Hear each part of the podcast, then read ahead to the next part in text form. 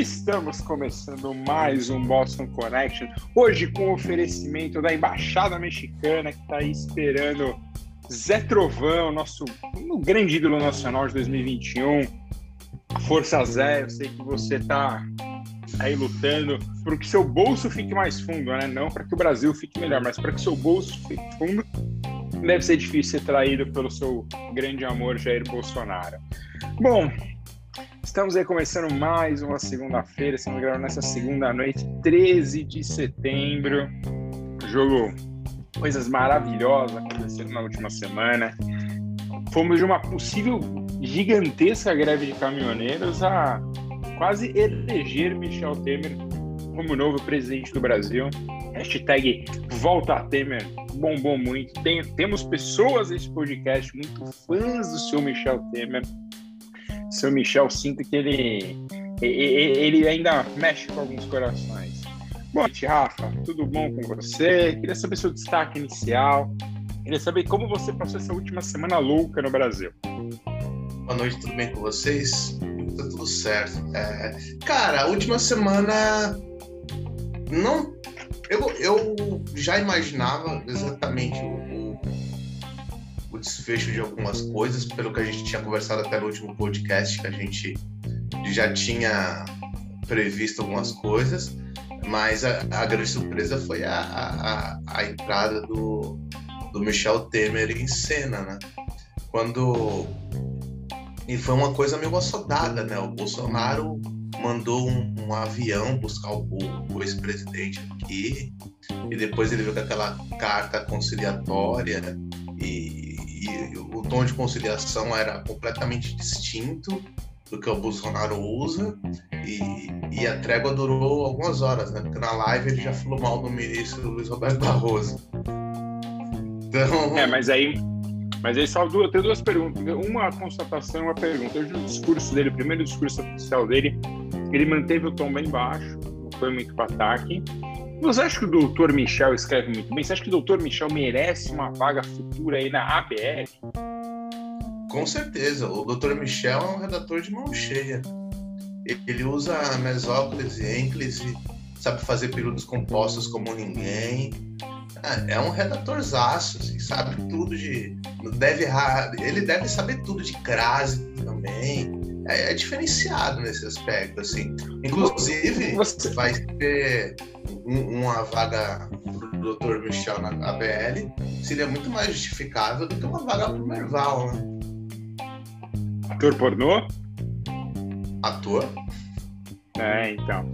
Merval, e o Bilaldo. O cara, o cara tem uma vaga na ABL para falar Bilal do Lula. É impressionante, assim.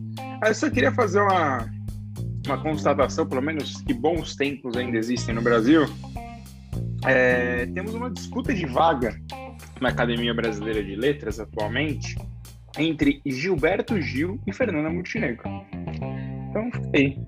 É, para a gente ver o nível né, de pessoas que temos e como não investimos na cultura, mas sempre bom saber ainda que ainda existem coisas boas acontecendo.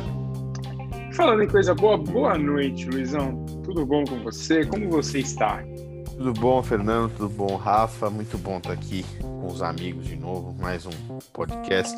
Mais uma semana neste Brasil de Bolsonaro mais calmo que não engana ninguém. A gente sabe o que, que ele é de verdade.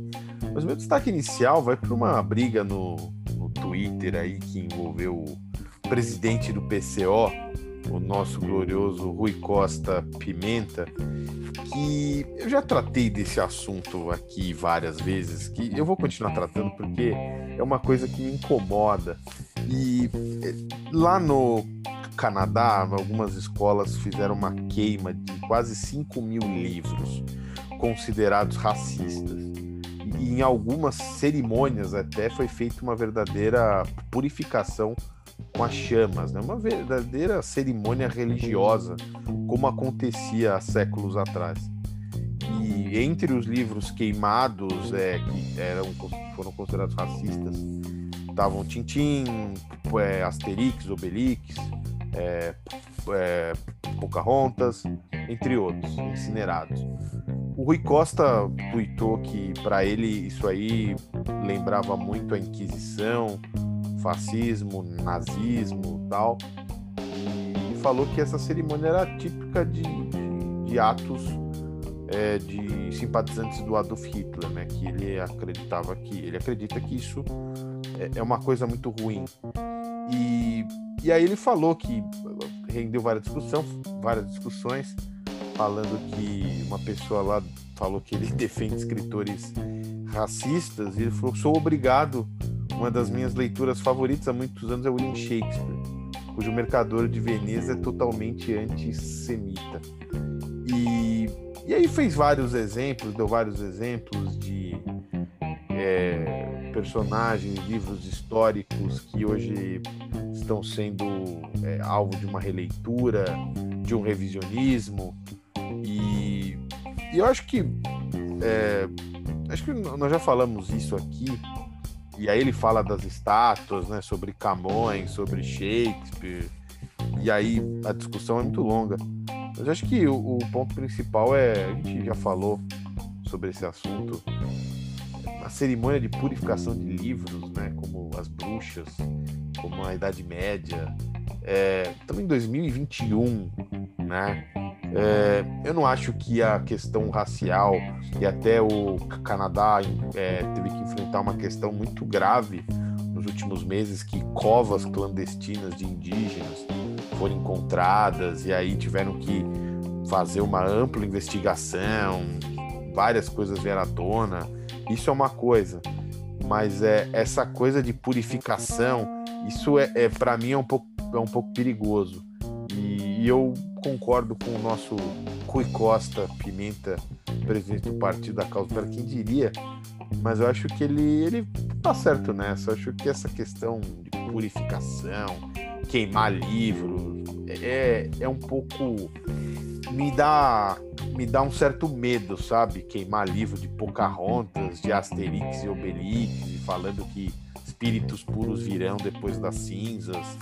Acho que não é um, um caminho bom, não. Cara, eu não gosto de queimar livros, confesso. E não acho que isso resolve o nosso problema.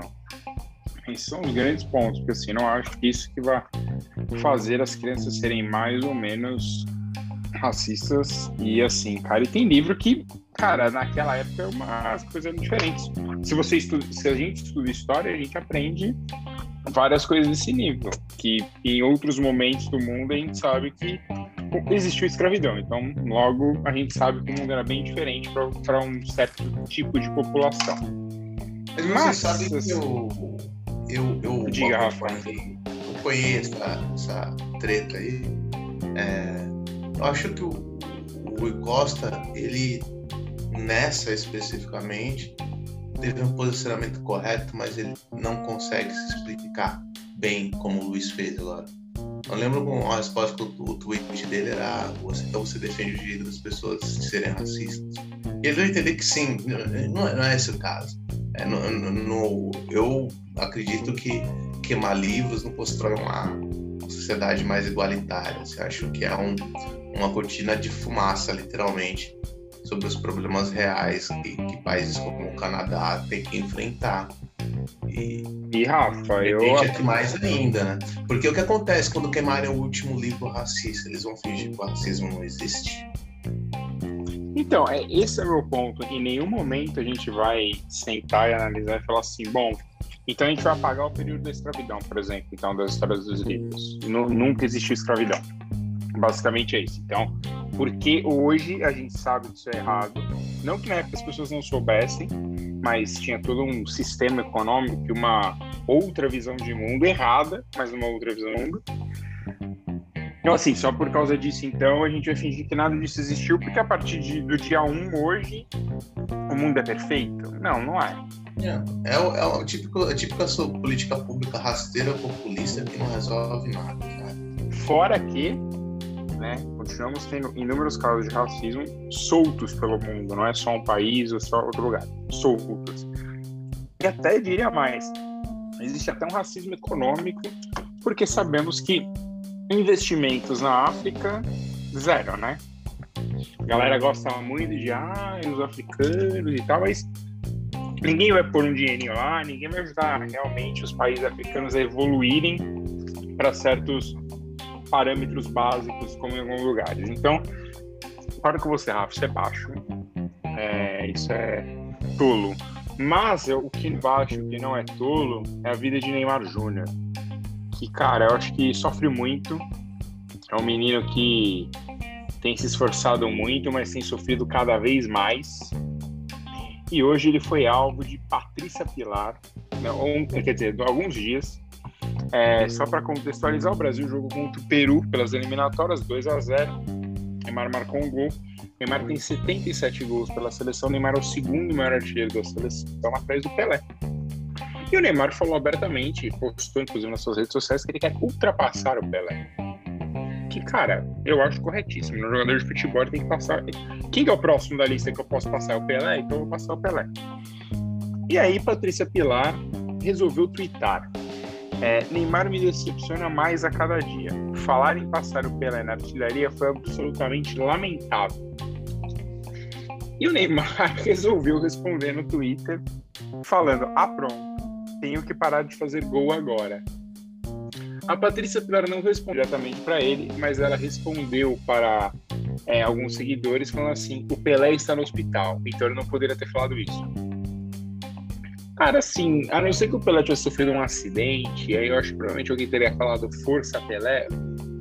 Pelé não estava no estado de saúde tão grave. Algumas pessoas até falaram que o Pelé morreu no final semana. Não, não morreu. A filha dele postou uma foto dele. O Pelé tá para sair do hospital, inclusive. As pessoas esquecem às vezes que o Pelé tem 80 anos, né? E, cara, então assim, se o Pelé já morrer, nenhum jogador brasileiro mais pode passar, sei lá, de 80 gols pela seleção, porque vai passar o Pelé. Então, são uns comentários, tem, olha, o... eu gosto do... Tem uma... O, o pessoal do Choque de Cultura, que eles falam que às vezes é o, a direita é o... É o caipira, o caipira controlador, né? E a esquerda é a esquerda burra do Leblon. Então, acho que às vezes, assim, é é, é uma galera que vive num mundo muito paralelo, cara. Assim, criticar só pra criticar, assim, igual os dele, ponto. Não tem, você não precisa ter motivos para não gostar de uma pessoa, mas fica um bafafá desnecessário. Mas bom, o que não foi discussão e que foi confirmado que foi um flop foi a manifestação da terceira via, comandada pelos nossos grandes amigos, adoráveis amigos, né, Rafa? Do MBL, essa galera super do bem, que nunca esteve ao lado de Jair Bolsonaro, não, não começou essa palhaçada que vivemos hoje no Brasil, né? Como esquecer das jornadas da juventude em junho de 2013, horas e horas a fio na redação, vendo as pessoas quebrarem tudo para nada, após de 20 centavos. E olha que, olha que transformamos o Brasil nessa palhaçada. Mas bom, tivemos ali pessoas o de 20 capitais. É, o gigante acordou. Tem até uma propaganda, se não me engano, da Johnny Walker, que o. Que o. Onde era? No Rio. Eu acho que o Morro Dois Irmãos era o joelho do gigante, é. o gigante levantava. E, cara, só degringolou depois que o gigante acordou. Então, assim, acho que o canto do cisne foi a Olimpíada do Rio, porque depois dali, filho, só, só desgraça. Mas o ponto é esse: é, Dória teve manifestações, pessoas em São todas as pessoas vestindo branco, né? É, agora é palhaçada isso também. Camisa da seleção, amigo nosso, Carbone, falou isso. Camisa da seleção já foi, o vermelho já foi, o amarelo, o branco. Que isso? Eu vou ter mais cor agora. Daqui a pouco tem que usar o quê? Só preto, tô sempre de luto. Roxo ah, e Pelo amor de Deus. É, não, não, não porque não paga mais nada. Paga parte no meu dinheiro agora. Oh, calma lá. Mas não recebi. Enquanto não cai na conta, não pagou nada. Mas o. Mas é isso. Então, assim, cara, é. Não sei, assim, eu não sei o que as pessoas esperavam. As pessoas estão vivendo um mundo muito paralelo que elas realmente acreditam que vai ter uma terceira via. A gente vai falar disso mais pra frente. Mas, assim, para mim é. Ou o Lula vai como eu acho que vai ser, o Lula vai atropelar na eleição e se não acontecer nada até lá, né, porque tem um ano ainda, mas vai atropelar na eleição, vai levar com o pé nas costas e E vai ser uma coisa assim, ah, aí vai ficar os bolsonaristas igual os trampistas chorando, esperando o dia que o Bolsonaro vai voltar, ele não vai voltar. Já falou essa semana de novo que ele quer, se alguém quiser trocar a presidência com ele, ele troca na hora. É, ele achou, não sei o que ele achava que ia ser a presidência, ele achou que o quê? Era só ficar lá na, sentado no Palácio do Planalto. Então, assim, cara, não, as manifestações fora de, de tom, assim, as pessoas não. Uma galera um pouco desconectada, uma galera que fala, ah, vou gritar fora Bolsonaro. E resolve o quê? Nada. Porque você não toma uma atitude real. Mas, bom, Luizão, você que tá de branco, inclusive, Sim. deve ter essa mesma camisa que você usou na manifestação. O que, que você pensa sobre isso? O que, que você quer falar? Você Olha... dançou igual Dória aqui, ó. Ah, é um hit já, né? É, um, é o hit do impeachment. É, olha, as manifestações de hoje, é para mim, é, acho que o Bolsonaro e a sua, a sua base podem ser consider, consideradas vitoriosas, porque foi muito menos gente do que alguns estavam imaginando. A gente comentou na última edição do flop da, das manifestações pró, pró Bolsonaro no último fim de semana, né? Mas essa desse, desse dia 12 foi, foi fraquíssima, né? Foi pouca gente, tivemos lideranças políticas importantes, mas que a gente sabe que não vai estar no mesmo, no mesmo palanque, né? Pelo menos num, num primeiro momento. Dificilmente você vai ver Ciro Gomes no mesmo palanque com Dória, no mesmo palanque do, do Luiz Henrique Mandetta, acho que o Amoedo foi, né? Também. Então é difícil, difícil foi nessa pauta que vocês falaram do nosso querido MBL, o Vem Pra Rua, de tirar o Bolsonaro tal, mas com Arthur Lira, a gente sabe que dificilmente isso vai avançar. É, o Bolsonaro, para mim, com o, a gente vai comentar sobre isso, mas eu já vou adiantar um pouquinho. É, o Bolsonaro, depois da carta do Temer, é, ele não enganou muita gente, né? Que a gente sabe que a natureza dele é feita pelo confronto, pelo desafio, pela, pelas coisas verborrágicas, etc. Mas é, eu acho que ele conseguiu encontrar um caminho de poder enganar mais gente por um tempo. Esse recuo dele, que não foi um recuo, mas que pode ser lido assim de alguma forma, é, passa uma mensagem que ele pode ser moderado, pode ser domesticado, melhor assim, domesticado em momentos de tensão, em momentos que o país estava é, quase em ruptura, né? E o ex-presidente Michel Temer foi muito sábio com o que ele falou com o, com o Bolsonaro, falou essa crise dos caminhoneiros vai cair no seu colo e vai mesmo. E ia, ia ter mais desabastecimento, como já tem, ia ter mais inflação, por óbvio, e ia cair totalmente na, na conta do Bolsonaro, que já vai ter que arcar com um desemprego enorme, com a crise energética que é inevitável, com a crise hídrica, que no final das contas atinge com força quem mais? Os mais pobres, como sempre. Então, ele vai querer, de uma certa forma, é, dar uma turbinada no Auxílio Brasil, né, que o antigo Bolsa é, Família, em ano eleitoral, né, porque isso obviamente vai melhorar um pouco a imagem dele, e tentar limpar um pouco a barra com, essa, com todas essas esses espinhos aí que eu falei, desemprego, recessão, crise energética, crise hídrica e por aí vai. Então, é, vendo o quadro de 2022 com o Lula, favorito absoluto até agora, a gente vai lembrar que aqui no Brasil, infelizmente, a nossa memória política é muito curta para muita gente. Então, o Bolsonaro é muito rejeitado, porém ele, ele ainda tem um índice de rejeição bem abaixo do que a gente pode lembrar mais recentemente de Dilma e Temer. É, isso é para ser levado em conta. É, o índice de rejeição dele ainda é bem mais baixo do que, do que a Dilma e do Temer. E ele tem praticamente um ano até a eleição. Ou seja, ele, se ele conseguisse domesticar um pouquinho e é, tendo um Bolsa Família turbinado que vai ajudar muita gente pobre, tá?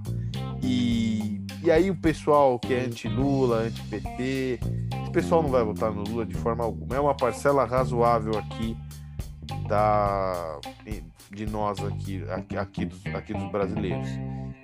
Ah, tá. Achei que você tá falando de nós, nós três. Porque não, não, Não, é. Não. Aqui não tem uma parcela razoável. Aqui é Lula 13. Esse podcast, inclusive, vai mudar de nome durante as eleições. Vai chamar Boston Lula 13 Connection. Aqui é independência e partidarismo, por favor. E então é o seguinte, eu acho que o Bolsonaro, como eu sempre venho falando muito tempo, o Rafa discorda um pouco de mim, mas eu acho que o Bolsonaro não é um candidato ainda tão fraco. Ele tem uma base muito forte ainda.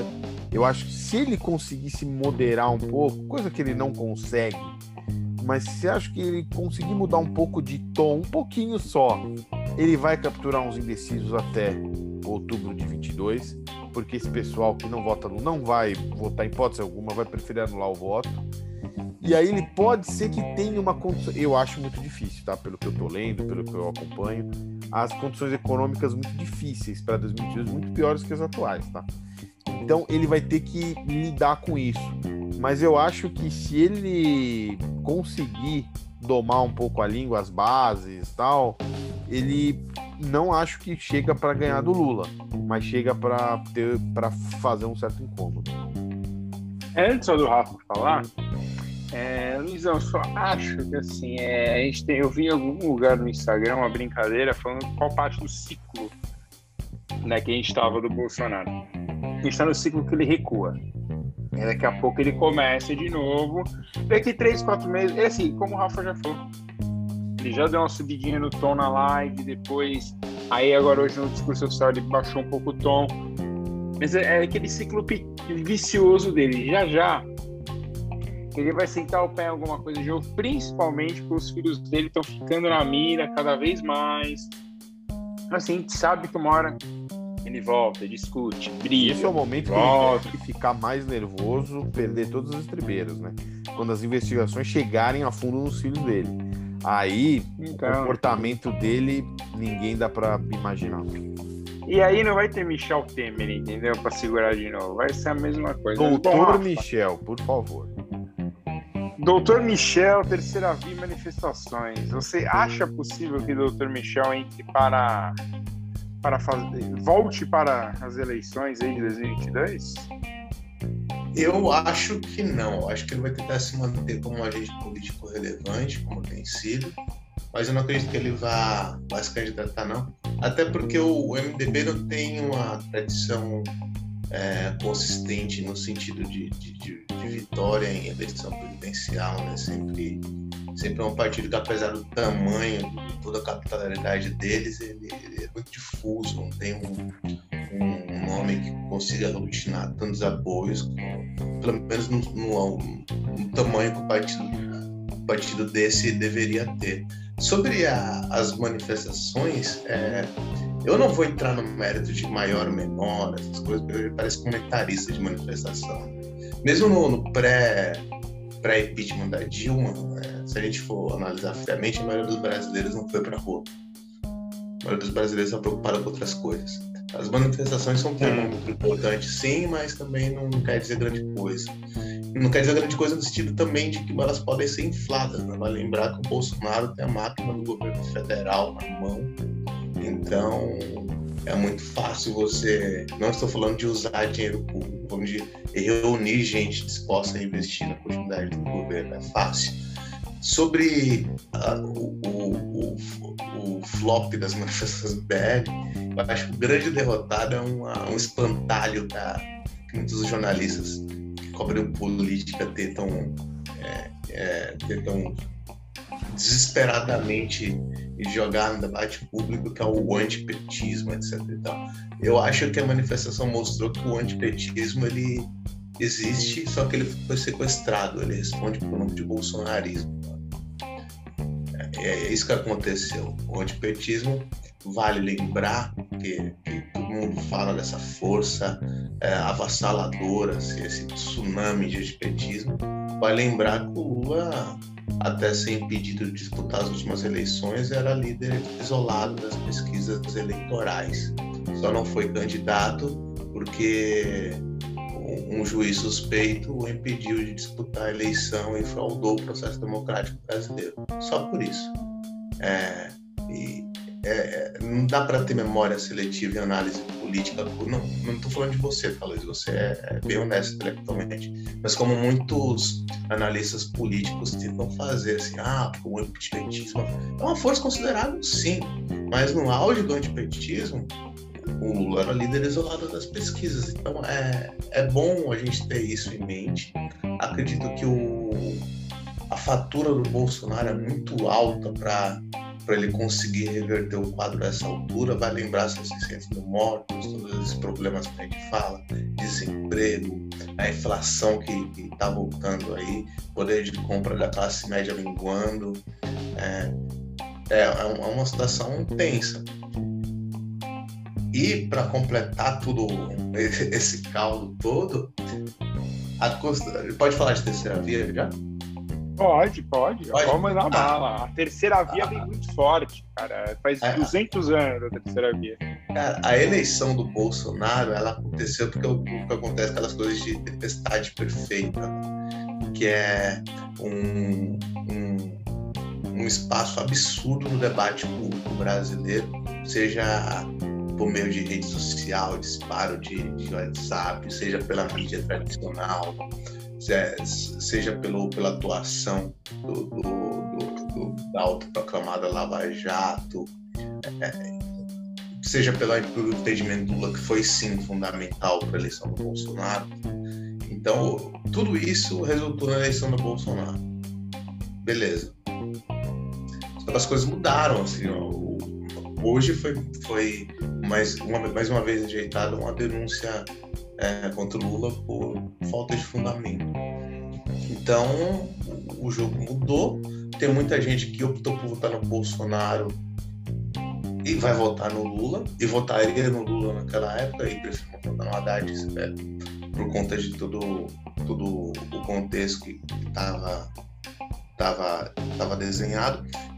E o grande problema da terceira via, eu acho que é por isso que não vai ter terceira via, é que muitos muitos possíveis candidatos a, a ocupar essa, essa faixa do eleitorado, eles, não conseguem dialogar com o povo. Você falou no começo do programa, ah, o, Michel Temer pode se candidatar.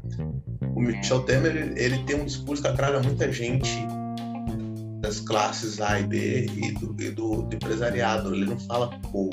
É, quando, quando ele vai defender o teto de gastos para o trabalhador, é difícil é difícil isso, isso conquistar um, um, um trabalhador que está preocupado em, em pagar os boletos no final do mês, sabe? Quando ele falar de reforma do ensino médio, quando ele falar é, o, o, trabalhador que perdeu o direito com a última reforma trabalhista, ele não vai entender que foi uma reforma em tese, ele não vai para esse discurso que foi uma reforma para modernizar as relações de trabalho. Não, foi precarizado e está aí sofrendo até hoje. Então é difícil emplacar esse discurso. E tipo nisso. Tipo assim, aproveitando, hum. o brasileiro hoje ele não consegue comprar o carro mais vendido do Brasil, que era o Gol. O, o golzinho aí tá 90 pila entendeu? Assim, 90 mil reais para comprar um golzinho. É, tem, tem, gente, tem gente nesse podcast que tem carro e o carro não vale 200 reais hoje. Mas um golzinho tá 900 mil, é, 90 mil reais. Com, qual condição vai ter isso? Eu quero ter o gol, gol, bolinha, tem que custar no máximo, no máximo 15 mil, entendeu? E o gol quadrado você paga 12. Não pode passar disso. É, cara. E, e o Lula ele fala muito bem com essa parcela eleitoral, porque para se construir uma terceira via é, é preciso ter projeto. Enquanto as pessoas ficarem sustentando, fundamentando essa construção de uma terceira via com base no antipetismo, é, esse discurso ele conta um limite na, na realidade. Vale lembrar que o momento de maior capitaleira, capital, capital, capital, capitaleira, oh meu Deus, o momento de, de melhor ressonância da, da campanha do Ciro Gomes em 2018 foi quando ele, ele falou sobre um programa para limpar o nome de quem estava com o nome sujo. É que até virou uma piada, etc., mas as pessoas realmente se interessaram. É um problema real. Só que ele perdeu um pouco no discurso dessa. Ele ficou batendo muito na tecla, acabou de, esquecendo de falar de outros programas, e, e, começou a bater muito no, no, no PT e, e angariar inimizades que poderiam ter votado nele. Então é preciso ter proposta, projeto. É, o, o, o cenário mudou, não tem mais tempestade perfeita.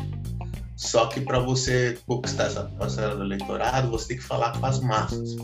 E por incrível que pareça, tanto Lula como Bolsonaro conversam melhor com as massas do que qualquer outro nome que vem se apresentando aí. Cara, então, mas aí eu concordo com você nesse fim, Rafa, porque é isso, assim, tem muita dessa, muita gente dessa galera, ah, as pessoas às vezes ficam querendo usar termos políticos dificílimos ou fazer análise, cara, na terceira palavra da pessoa você já tá com sono. Você fala, nossa, que legal, política é chato, hein? E aí, cara, você faz o que com isso? A pessoa não se interessa, ela vai na opinião de alguém, ou ela vai por uma raiva que ela tem de alguma coisa, ou para um grupo de amigos, uma coisa assim. O, o nível da eleição fica muito baixo. E, e tem. E nessa eu acho que o Bolsonaro e as pessoas que fizeram a campanha dele foram geniais. Eles só bateram, entendeu? Não, não colocaram proposta. Eles pegaram o ódio do brasileiro médio e tacaram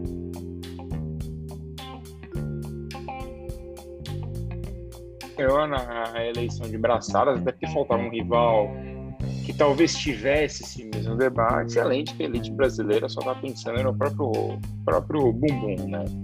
Não tem muito segredo. Então, assim, a elite brasileira, pessoas, por exemplo, como o Luiz Anversa, só pensam no próprio bolso né, não se preocupam com, com o vizinho. Então, cara, é, é são, são, esse, esse tipo de pessoa que quer comandar o Brasil, quer achar que é genial, porque quer, que o cara quer fazer, comprar uma obra do Romero Brito. Aí não dá, né? Mas então, assim, e aí vem uma série de, de coisas que a gente viu nas últimas semanas, essas manifestações, as duas infundadas, assim, porque, ai, a terceira via quem que é, é sério que as pessoas acham que o Dória é a terceira via? O Dória é muito forte em São Paulo, e mesmo assim, como a gente já falou aqui 200 vezes, que ele é o pessoal do interior tem dele, por causa de uma série de questões do Covid.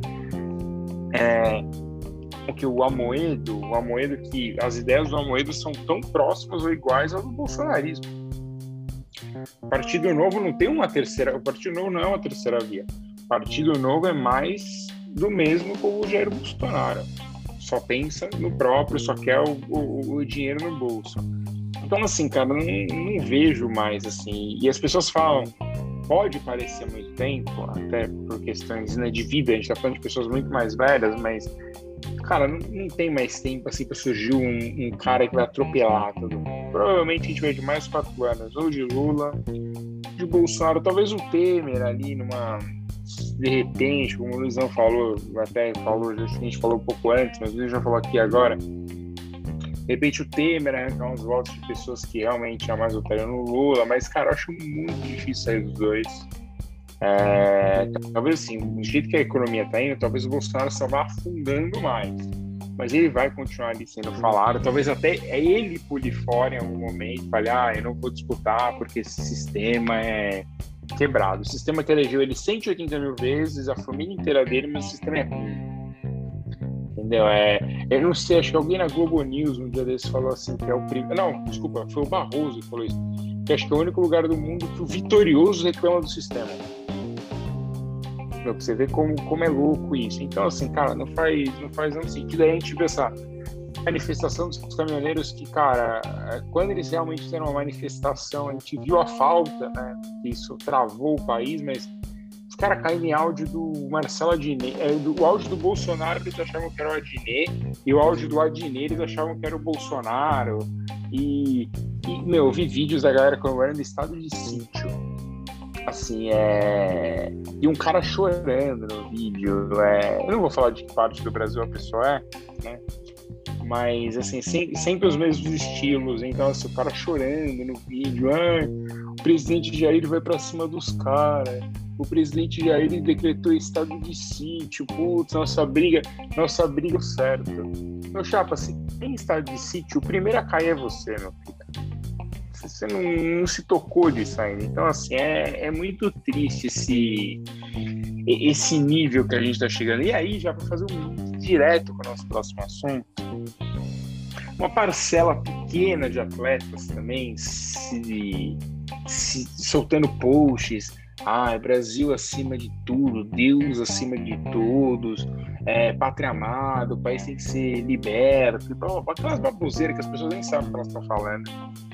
É, então, Dani Alves, Lucas Moura, um monte de lutador do UFC que mora tudo aqui nos Estados Unidos e fica, ai, Bolsonaro. Falar do Bolsonaro aqui, né? Você compra as coisas com o, o dólar continua rendendo, subindo uh, as coisas loucamente, não voltou para os anos 80. Então, assim, cara, é... eu não sei o que passa na cabeça das pessoas. Tipo assim, de verdade, eu não sei o que passa, o que elas realmente acreditam que o Bolsonaro poderia fazer. É, como eu sempre falo, eu prefiro gente que tem opinião do que gente que fica sambando em cima do muro. Isso é uma coisa que me incomoda loucamente no Partido Novo, que é um bando de gente que fica, ai, mas eu não voto nem A, nem B, nem C. Mas ah, o Partido Novo, talvez, né? Então é uma baita falsidade. Mas bom, Luizão, você gostaria de ver Daniel Alves no seu time? Olha, é pelo, pelo que ele vem apresentando, pelo que ele apresentou o seu time no, nos últimos jogos, uh, todo passivo, né? Porque quando você cogita trazer um Daniel Alves, você traz aquele pacote, né? Traz o pacote do jogador com mais títulos né, na história do, do esporte, da história do futebol. É, você traz um atleta muito consagrado, sabe? Talvez o melhor da sua. Do, talvez o, melhor da sua posição todos os tempos. É, mas é. Hoje, o que, que o Daniel Alves representou para São Paulo, né? Quando ele chegou, me lembro bem, ele veio com o Juan Fran, né? Que era do Atlético de Madrid. E muita gente falou, pô, agora com dois reforços ali. Eu falei, gente, eu que acompanho o Atlético de Madrid há muito tempo, lá na redação do, do Yahoo Sports, ele falou, gente, o Fran já vem total fim de carreira aqui. Não que ele, já no Atlético, ele já não estava bem, já estava no banco, sabe? E aqui, com um reforço caro, não apresentou nada para São Paulo.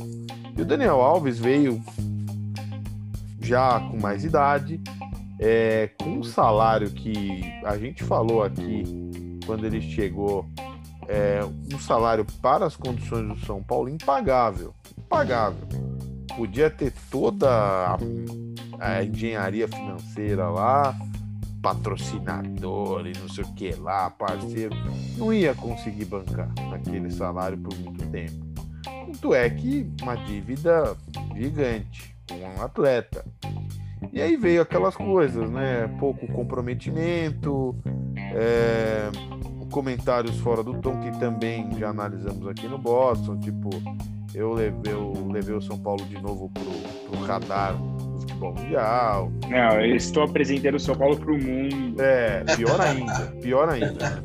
Pior ainda. Então eu, eu até que usei um tom disse, mais ameno. Disse que o Diniz formava bons amantes. Então. É Entenda é como quiser. É, então, assim, o que ele trouxe para São Paulo, pelo menos ele conseguiu manter a escrita dele de ganhar títulos com todos os times que ele já atuou, né?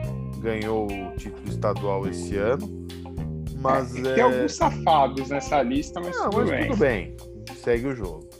Mas é assim, para o Palmeiras hoje, acho que não é uma peça que é, o custo dele é muito alto, muito alto. Desses grandes reforços que vieram pro, aqui para o Brasil nos últimos meses, eu fiquei muito chateado que o meu time não conseguiu contratar nem o Hulk, nem o Diego Costa, os dois do Galo. Os outros eu, eu abriria a mão dos que vieram, principalmente o Davi Luiz agora do Flamengo, que acho que é outro que não não vai dar em muita coisa, não. Mas é, acho que o Daniel já podia, pela idade, pela carreira, mais Major League Soccer, né? Já brinca por lá. lá ele é, que, ser... é que ele quer, ele quer chegar na Copa, né? E eu acho que o, uma das regras do Tite para que ele possa chegar na Copa é sim disputar o é, disputaram no alto é, nível é, de futebol. É o, grande, é o grande título que falta para ele, né? Porque ele conseguiu ganhar o ouro, né? Que ele não tinha. E agora só falta a Copa. Mas, sinceramente, acho difícil ele conseguir essa última tarefa aí, né? Não que o Brasil não tenha chance, o Brasil sempre tem chance em Copas, mas é, a gente está vendo que nas últimas edições seleções europeias se desenvolveram muito e a seleção brasileira ficou estável, né? Aquele futebol estagnado, sem criatividade. É, é difícil para o Dani conseguir essa última, essa última, esse último título que falta para ele, né? É, eu, eu acho que talvez para ele seja mais difícil até pela questão de jogar, né? Porque não, não vejo é, o Daniel sendo titular em sete jogos seguidos aos quase 40 anos, por mais que a preparação tenha melhorado, por mais que ele se cuide, não, não vejo. Entendeu? Então, assim, eu acho que ele já tá no, ali no. Já passou ali, né? Do, Os estertores. Por, é, já tá no finzinho ali, o canto do Cisne já foi. Então, assim, acho que é o fim ali já para ele, vai talvez para mais para trabalhar de coach do que qualquer coisa. Cara, eu acho que assim, óbvio, São Paulo tem 200 milhões de erros, a, a, atual e antiga gestão, porque é o clube, não é quem tá gerindo o clube, mas os quatro ali, Lugano, o, o Raí, o Daniel Alves, o Daniel Alves, não, desculpa, o Leco e o Alexandre Pássaro, que trouxeram o Daniel, você é um cara que é totalmente desconectado com a realidade do nosso futebol. É, Daniel achou que ele ia chegar, que ele ia deitar e rolar, que ia ser. Isso é um ah, ponto, jogar né? de 10. É um cara, assim, Daniel, as melhores atuações dele sempre foram quando ele foi lateral direito no São Paulo. Ele talvez seja mais um ala, né? Pelo marca tanto. Então, o modelo 352 ajuda o Daniel a jogar lá na frente como ele gosta. Mas o Daniel não é um meia. Então, assim, é, não sei onde passou isso na cabeça dele. No caso específico do Palmeiras, eu sinto uma pressão muito forte, porque como o Palmeiras não fez contratações gigantescas, como você falou, precisa contratar alguém. Eu, particularmente, não traria, até porque, assim, o Palmeiras tem duas competições, o Palmeiras está forte nas duas, é o brasileiro não, o e, tá fora. A... Não, mas tá na briga, Luizão. Muito campeonato ainda pela frente. Ah. Assim, tá na briga, tá no bolo. Galão apesar de eu já... também achar que. Apesar Difícil. de eu achar que Galão e Flamengo vão brigar pelo título, cara, é, ainda tá, tá no bolo. Então, assim, é, é, apesar de que eu acho que o Galo vai acabar levando, mas tá no bolo ali, de repente, belisca. Nunca sei. A gente viu ano passado a loucura que foi o campeonato. São Paulo ter um tempo o Inter assumiu para ser campeão e de repente, claro, Flamengo. Então, vai de cada um, vai, vamos ver como as 10 últimas rodadas principalmente vão ser. Mas então assim, eu acho que, cara, é muita roubada. Talvez o nosso amigo de Taquera vá querer o Daniel Alves, né, Balcinho? Vocês se contrataram um pouco aí também na janela. Eu acho que mais um, salário de de um milhão e meio vai fazer falta pro Corinthians, né? Não, não, não. A gente tá passando do Daniel Alves. Né? Você falou que ele tava desconectado da realidade do nosso futebol. Ele tá desconectado da realidade da vida, do mundo. Assim, né? Imagina que inferno você conviver com uma pessoa que se acha maior que São Paulo. Imagina você treinar com esse cidadão, cara. Vai ser um inferno, cara. O Daniel Alves, cara, nem pra tomar uma cerveja pra ele pagando, assim. Pelo amor de Deus. É que o Daniel, cara, ele é. Assim, eu acho que ele. O Daniel tem um carisma, o Daniel é.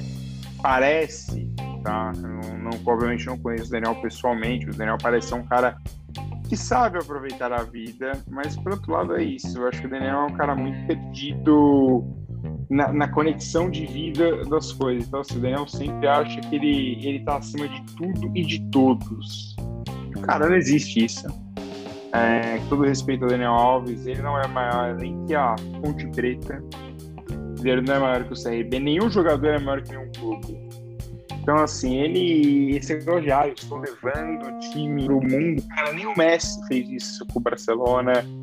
O Ronaldinho não fez isso com o Barcelona. O Cristiano não fez isso com a Juventus, com o United. Ninguém faz isso, cara. O clube tá ali. O máximo que pode acontecer é assim, caras extremamente fora da curva. E aí você pode falar de repente que num outro momento também que o mundo era bem diferente, que o Pelé levou o nome do Santos pelo mundo, que o Maradona fez o Napoli ser o que o Napoli é, tudo bem. Mas não acho que jogadores normalmente, assim, só extraterrestres são maiores que os clubes. Mas não acho, por exemplo, que o Messi seja maior que o Barcelona, apesar de, dele fazer parte de um Barcelona extremamente especial. Chora, Luizão, que eu sei que tá. Não, vou chorar porque eu acho que esse seu comentário é interessante, mas eh, no fundo eu, eu não concordo. Porque você fez comparações que acho que não, não, não podemos fazer. Falou que o Daniel Alves não é maior que a Ponte Preta e o CRB.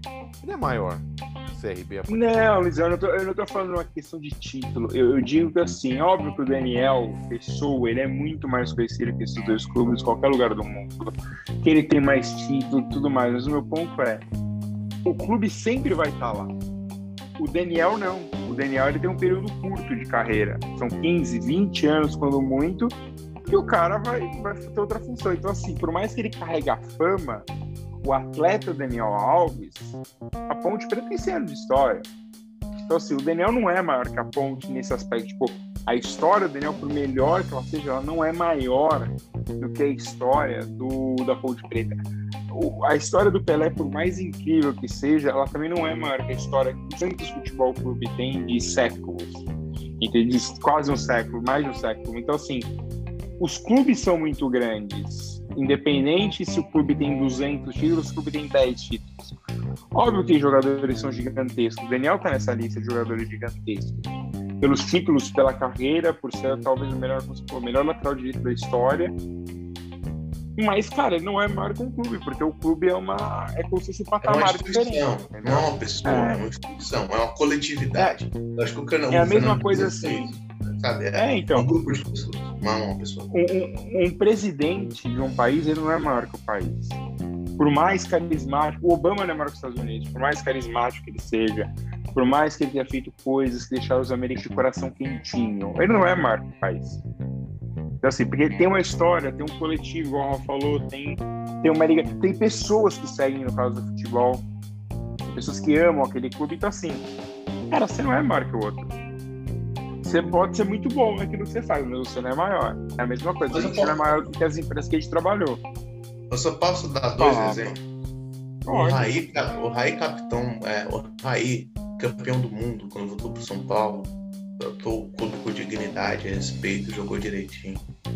O Ronaldo, artilheiro da Copa do Mundo, veio pro Corinthians e tratou o clube com dignidade e respeito. O Daniel Alves não é nem campeão do mundo. Exato. É um jogador gigantesco, é, sabe? Ninguém duvida da qualidade técnica dele, mas quando eu falei que ele está completamente descolado da realidade geral, é isso. É, não é só a realidade do futebol, é a realidade da vida. Ele está fora da casinha completamente. Sabe? Se tem não, dois exemplos, assim, mas deve ter mais, deve ter mais. Não, Se tem um pouquinho da memória, você vai ver um monte de gente que é gigante, que vai jogar no nosso futebol e tratou os, os clubes com respeito, pelo amor de Deus. Não, cara, você pode pegar aí o Zico, o Zico, jogador do Flamengo, cara, tem sim uma história gigantesca no Flamengo, no futebol em si. E, cara, o Zico não se coloca nesse patamar que o Daniel se coloca. E, e assim, e vários clubes, eu recebi isso de amigos, eu vi isso em rede social. O pessoal falando, não, o Daniel Alves não, o Daniel Alves não cara, alguma coisa errada você está fazendo, né? Por, por, mais, de novo, que eu vou repetir aqui para não falar que ai, o São Paulo tá muito errado. O São Paulo deve 18 milhões, 12 diretamente pro Daniel, 6 para intermediário. Cara, você não faz esse negócio, não existe isso. Você ficar devendo salário. Digo mais, Daniel tá certíssimo. Se você não me paga, eu não trabalho. Eu acho isso corretíssimo. O ponto para mim é, o Daniel podia ter sido pelo menos homem, ter ido ele ao CT, chamado pro Crespo e falado, Crespo, própria diretoria de futebol falou: ó, a tem esse problema, eu não vou jogar enquanto o problema não tiver uma solução. Eu não gosto dessa atitude de, ai, ah, meus representantes falaram. Porra, é essa, sabe?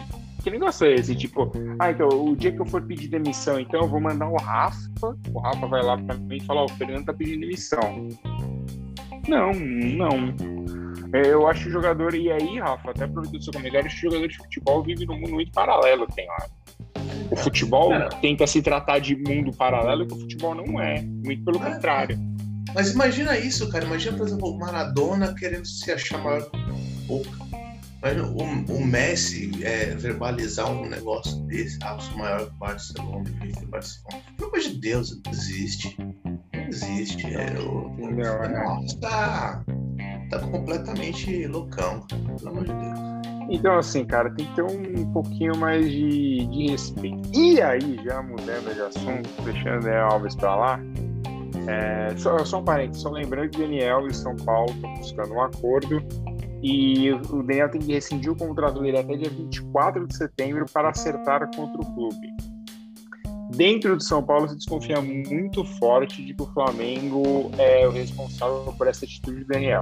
O Flamengo nega, então assim, veremos cenas dos próximos capítulos, porque ainda temos. Você vai ouvir esse podcast provavelmente dia 14. Então teremos aí 10 dias ainda para essa definição. Mas bom, falando em respeito, um final de semana aí no sábado, tivemos 20 anos completos do 11 de setembro. Talvez para nossa geração, acho que o, o momento de maior choque, né, porque foi uma tragédia transmitida quase 90% ao vivo. Fico imaginando se isso fosse hoje com as redes sociais, como são as redes sociais, são uma loucura, porque ia ter cada tipo de vídeo triste, né? Imagina, eu fico imaginando de repente pessoas postando vídeo de dentro do World Trade Center, isso é uma loucura. É, tem hora que é melhor que as coisas aconteceram em período, né, assim, não que tenha acontecido, jamais queria que tivesse acontecido, mas aconteceram no momento em que a informação não chegava tão fácil em alguns aspectos. Mas bom, a gente tivemos aquelas comemorações clássicas, assim, celebrações clássicas, né? Então, pessoas lembrando seus entes queridos, aqui em Boston, né, teve dois, os quatro voos saíram de Boston, porque desses quatro voos, três vão para Los Angeles, um ia para São Francisco, então dois voos saíram, que inclusive são os voos que batem nas torres, né, os voos são os voos sequestrados, saíram daqui, então assim, tem um, um silêncio, percebe que tem um outro, um outro momento, e aí fica, ficam duas dicas turais aí, já vou até dar as dicas bem antes do, do fim do programa. É, tem um filme chamado Worth no Netflix. É, eu só preciso agora achar o nome do, do ator que faz, que é bem conhecido e eu obviamente esqueci, porque eu não guardo, com o Michael Keaton. E ele conta a história de um advogado, aí pro Bossinho assistir, Bossinho se passou aí na OAB faz pouco tempo, é, do, ele conta a história de um advogado que teve que cuidar. Ele, como os americanos chamam, ele é o special master, né, um mestre especial para cuidar da fórmula que mais ou menos valora uma vida.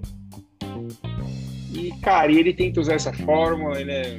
O filme é muito bom, porque é uma história real, então você acha a história no, no Google, não estou dando nenhum spoiler. Então, assim, ele tenta criar um valor para pessoas e tem vários tipos de influência. São ricos, obviamente, querem receber mais. Você, famílias imigrantes que aceitam receber muito menos. Só que ele se depara com algumas histórias e ele resolve que ele vai tratar caso a caso. Então, assim, é o maior fundo, acho que da história do mundo de, de apoio a vítimas. É, obviamente porque aconteceu nos Estados Unidos, né? não, não vamos entrar aqui em outros detalhes sobre a, sobre a guerra, é... Então, assim, cara, é impressionante a, a, a, doideira que o 11 de setembro causou aqui. E aí, para quem quiser ir mais a fundo no, no assunto, tem uma série que eu não, eu não, sei porque eu não consegui achar, graças ao grande Google, eu não consegui achar nome em português. Ela chama Ponto de Virada. 11 de setembro e a guerra contra o terror. Então ela começa ali falando do porquê, do que aconteceu, do porquê aconteceu e como fomos parar aí na maior guerra da história dos Estados Unidos. São cinco episódios, muito bom. Não assista à noite, porque é um negócio um pouco pesado de conteúdo, não só de cenas, tem algumas cenas pesadas, principalmente no primeiro episódio. Mas vale a pena assistir, você vai, provavelmente, vocês dois principalmente vão gostar muito, ambos da Netflix. Então, assim, é, 11 de setembro é uma coisa que, cara, eu lembro, eu tava na escola. Luiz, onde você estava? Você lembra na escola também? Sim, sim. Tava voltando, que eu, eu morava no meu apartamento, meu prédio, fazia muro com a escola onde eu estudava. E vinha muito rápido da escola, né? Em cinco minutos estava em casa. Cheguei em casa, minha mãe tava fazendo almoço, pregado o olho assim na, na tela E é o que você falou, naquela época o celular não tinha conexão nenhuma, né? Era informação. Era só ligação, né? Exatamente. E, e, o engraçado é que eu fazia inglês nessa época, minhas aulas eram de nesses dias, às terças e quintas. E eu fui para a escola de inglês esse dia, e assim, todo mundo em choque, né? O professor tentando explicar o que que estava acontecendo, o que que ele tinha de informação. E foi um momento, um momento histórico da, da humanidade sendo dado. Acho que muita gente fala, e eu, eu acho que eu, eu, estou de acordo, acho que é, a, é o grande ponto inicial do, do, nosso, do nosso século aí. E, e de outros problemas, né? Exatamente, que não foram resolvidos, as coisas pioraram muito. A Folha de São Paulo fez umas análises muito boas esse fim de semana. Ah, que acho que quem tiver acesso, quem tiver um tempo, vale a pena dar, dar uma lida. A Folha fez textos muito bons explicando tudo o que aconteceu e o que, que podemos ter a partir de agora com a saída das tropas americanas do Afeganistão, que não podemos esquecer, né? É, a, a guerra, o terror começou para tirar o Talibã de lá e encerra, se podemos dizer, com o Talibã voltando ao poder. Então é uma coisa só a história mesmo para nos dar esses, essas pequenas peças, né? pregar essas peças. É. E antes do Rafa falar, outra indicação que eu lembrei aqui é a Newsweek fez um negócio bem interessante esse final de semana, assim, que ela fez um minuto a minuto do que tudo do que aconteceu. Então ela tem um minuto a minuto desde, só que assim, obviamente com mais informações, né? Porque estamos analisando algo de 20 anos atrás. Então, desde cada movimento dos terroristas, de onde eles saíram, para onde eles foram, como eles foram, e aí depois todos os desenvolvimentos do assunto que aconteceram ao longo do dia. É, na verdade, eles usaram como base um livro de um escritor chamado William Arkin, americano, que um livro chama On That Day, ou seja, neste dia. É aquele famoso, entre aspas assim, né, para você redes sociais, aquele famoso TBT que ele fez basicamente. E ele fez um livro minuto a minuto, contando basicamente o que aconteceu naquele 11 de setembro. E, cara, é engraçado ver, porque tem uma série de fake news que surgiram no dia. Tem umas, umas informações falando que um avião caiu em Boston, que um avião caiu na Flórida. E, cara, e não. Sabe, é aquela, aquele desencontro de informação. Eu fico imaginando se naquela época que a informação era um pouco mais restrita, tinha essa dificuldade, já tinha isso, imagina hoje, cara, ia cair, ia cair uns 50 vezes no mesmo dia. Então, assim, e tem algumas coisas que ele desmente já. Então, por exemplo, tinha sempre uma história de que os 16 americanos saíram numa direção contrária, por isso eles nunca chegaram. E, e não era esse o caso, que os, os F-16 americanos tiveram um problema para sair e eles estavam simplesmente desarmados. Ou seja, a ideia era: se você encontrar um avião, você taca o seu avião em cima dele. Então, assim, era quase uma missão suicida, porque o cara ia ter que apertar o botão digitar quase em cima do avião comercial, além de matar outras pessoas. Mas, Rafa, e você? O que você lembra do 11 de setembro, quando você era um jovenzinho ainda? Cara, quando eu tinha. Né, nesse dia específico, eu tinha 16 anos, eu era um menor aprendiz. É...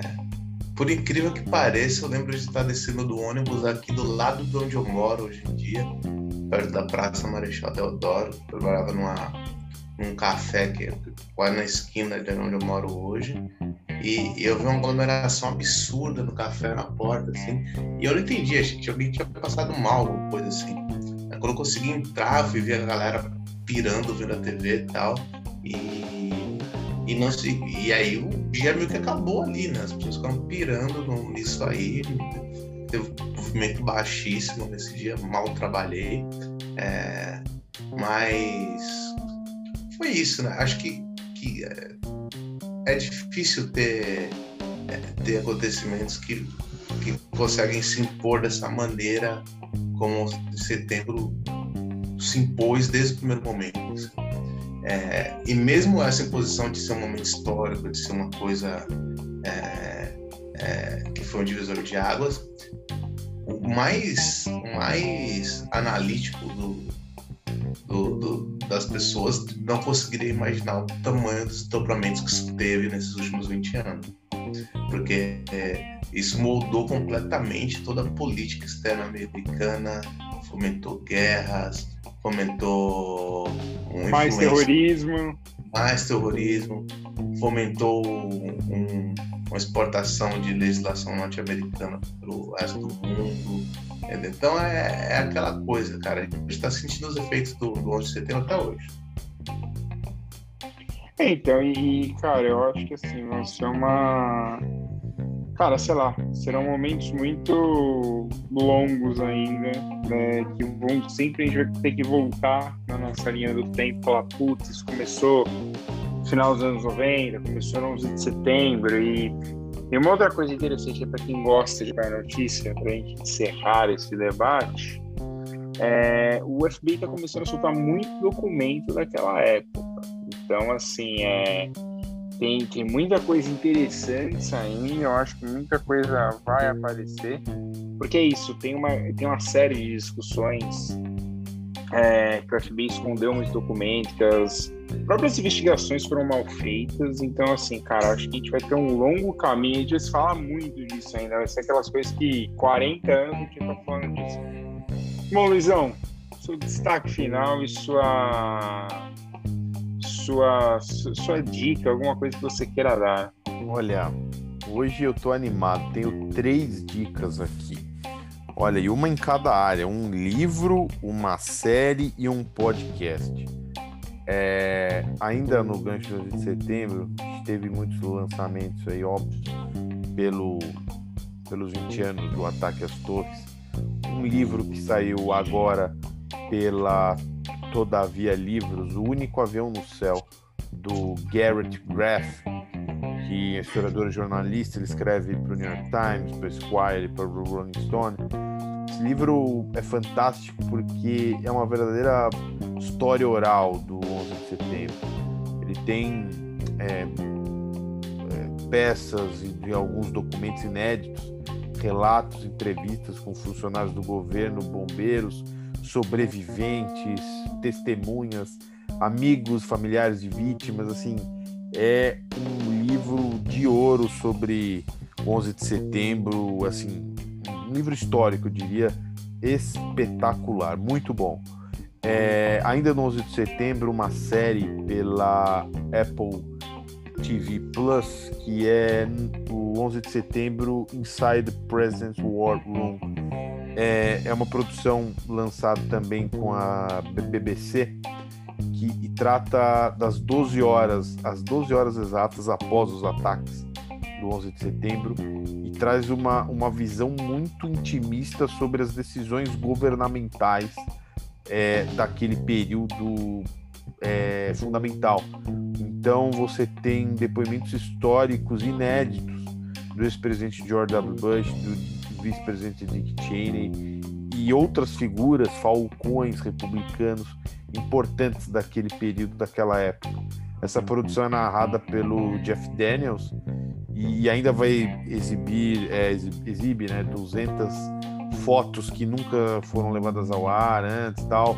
É, é um documentário também aquele do bastidor, né? Como um jornalista gosta de, de estar. Então, o Jeff Daniels para quem não lembra, ele foi o ator daquela série que também da HBO sobre jornalismo, telejornalismo, The Newsroom, né? Ele era o âncora é, McVoy, se não me engano, era o sobrenome dele. E a minha última dica de um podcast, sim, sobre o podcast do Washington Oliveto, o WCast, que está na sua segunda temporada, que nem o nosso Boston Connection aqui vai ao ar. É, agora é um misto que o Oliveto faz, né? um misto de podcast com vídeo no YouTube. É, a segunda temporada dele entra no ar no dia 29 de setembro agora e vão ser 15 episódios, né? E ele vai conversar um papo descontraído dele na casa da Zona Sul do Rio de Janeiro. É, ele está morando em Londres desde 17, né, 2017 mas é, ele tem uma casa no Rio de Janeiro, ele fez algumas conversas, gravou algumas conversas com gente como Nelson Mota, Lulu Santos, Jorge Benjor, Paula Toller, Mário Prata, Roberto Medina, João Carlos Martins. É muito, muito, muito bom. Então fica aí três dicas, ó, três plataformas, hein? É série, é livro, é podcast. Boston Connection é completo. Ô, Rafa, você percebeu só uma diferença básica aqui no podcast? Enquanto o cara fica, não, Washington Oliveto, eu ia indicar pra galera, já vou indicar agora. Cara, escutem o Mano a Mano, Mano Brown e principalmente o terceiro episódio. O segundo episódio é um espetáculo com Drauzio Varela. Cara, um espetáculo. O Dr. Drauzio é um cara fora de série. Quem não gosta do Dr. Drauzio é mau caráter. Eu, quem tenta manchar a história do Dr. Drauzio é duas vezes mais mau caráter. Mas, cara, o terceiro episódio, né? Principalmente aí para vocês preparar para 2022. O presidente Lula, entendeu? Então, cara, episódio espetacular. Mais de duas horas de presidente Lula e Mano Brown, assim, um espetáculo. Gosto que o Mano Brown, cara, joga umas verdades na cara do Lula. O Luizão achando que é só puxar o saco. Joga verdades na cara do Lula explica aquele discurso maluco lá de 2018, que, cara, ele vai pro comício do PT e acaba meio que criticando o PT, ele explica que é uma relação de não ver pessoas negras ali. Ele fala, ele deixa isso bem claro. E acho que assim, o, papai ainda disse que não está candidato, né? Talvez seja candidato. Eu adoro esse, esse jogo político por trás. Não estou candidato ainda, mano mas assim, acho que ele precisaria adaptar algumas visões, porque já se passaram aí há bons 11 anos, né, que ele, que ele deixou a presidência, então acho que ele precisa adaptar algumas visões, porque tem algumas falas que ele está um pouco descolado, não, não, como gostam de falar por aí, não é um lugar de fala, mas algumas coisas claramente parecem ficar descolado do que vivemos atualmente, ele precisa se encaixar. Mas, Bocinha, seu destaque final aí, seu, sua dica. Uma das coisas que me chamou a atenção nesse, nessa entrevista do Lula com o Mano Brown é que o Mano Brown fez jornalismo superior a 90% dos analistas políticos no Brasil. E uma coisa que o, o, Lula falou que me chamou muita atenção é a disposição de diálogo, de conversar, né? Ele falou que quer escutar muita gente. Isso é, é bem interessante quando você fala de processo político, de, de construção de candidatura, e, e escutar muita gente é o melhor remédio para você não se isolar no poder, não cometer burrices e fazer um, um governo minimamente que funciona. É, o, o, as pessoas perdem um pouco do, no sentido do que é um servidor público quando você é presidente. Quando você é eleito, você acha que você é um cara. A, a Dilma apareceu um pouco disso, né? De ser cabeça dura, de ser fechada para opiniões. É, é interessante ter uma opção de pessoa, de líder político, pode ser Lula, ter outras pessoas que são assim também, que estão abertas ao, ao diálogo, estão abertas a, a, a, conversar, estão abertas a rever conceitos, é, é fundamental. A minha última dica, assim, das dicas seu do Luiz, né? É uma dica quase um besteirol, mas é uma dica que eu, que eu adorei, que é um filme de terror e humor que chama Rubber, o pneu assassino, que é muito bom. É, é exatamente isso que vocês Assassina. Um pneu assassino, cara. Um pneu que mata as pessoas. É muito louco isso. Eu até peguei a sinopse aqui que é maravilhosa. Em pleno deserto californiano, um pneu com poderes telepáticos acorda subitamente e começa a assassinar todos os seres vivos que encontra pela frente. Enquanto os habitantes locais assistem incrédulos os crimes cometidos pelo emborrachado serial killer das rodovias, policiais dão início a uma caçada ao criminoso que passa a nutrir misteriosa paixão com a jovem.